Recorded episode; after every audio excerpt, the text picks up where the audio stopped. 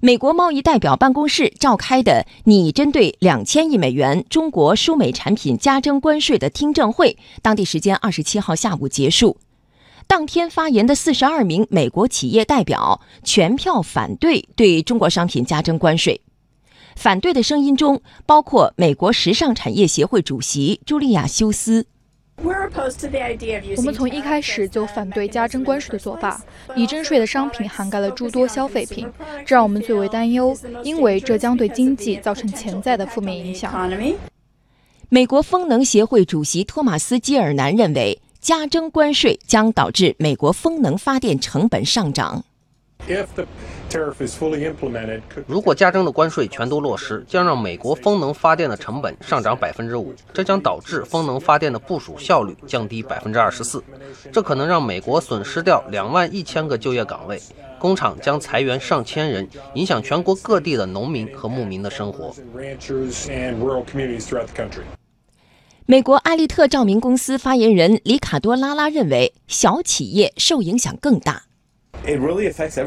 每个人都将受影响，从供应链的高端企业到低端企业，尤其对在这场关税风暴里没有足够资本去周转的小企业影响更大。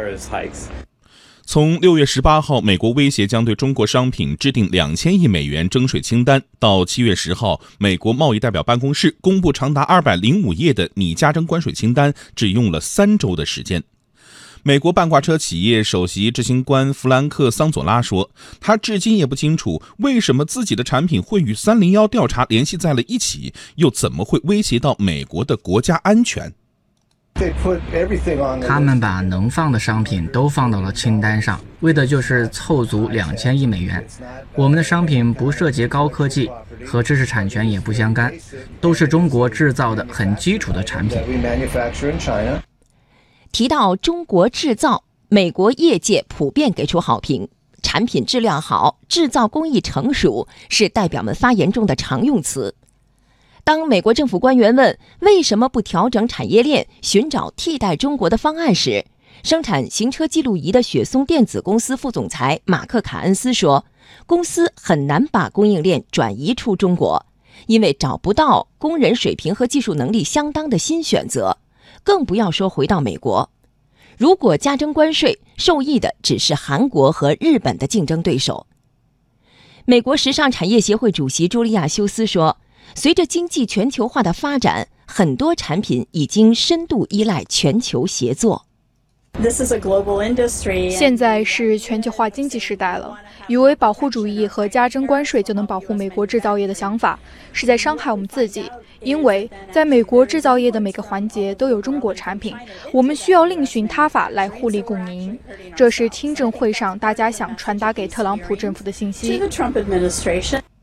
在为期六天的听证会上，三百五十八名参会代表中，高达百分之九十五反对对中国商品加征关税。听证会结束后，美国贸易代表办公室三零幺调查委员会继续在官网上接收美国企业和民众的书面陈述，直到九月六号。之后，美国政府将综合考虑听证会的企业发言和书面申请，发布最终的征税清单。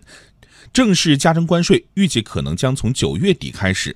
目前，美国贸易代表办公室收到了近三千份来自美国企业和民众的书面陈述。普遍观点认为，美国政府挑起的这场贸易战，最终将由美国消费者和美国经济买单。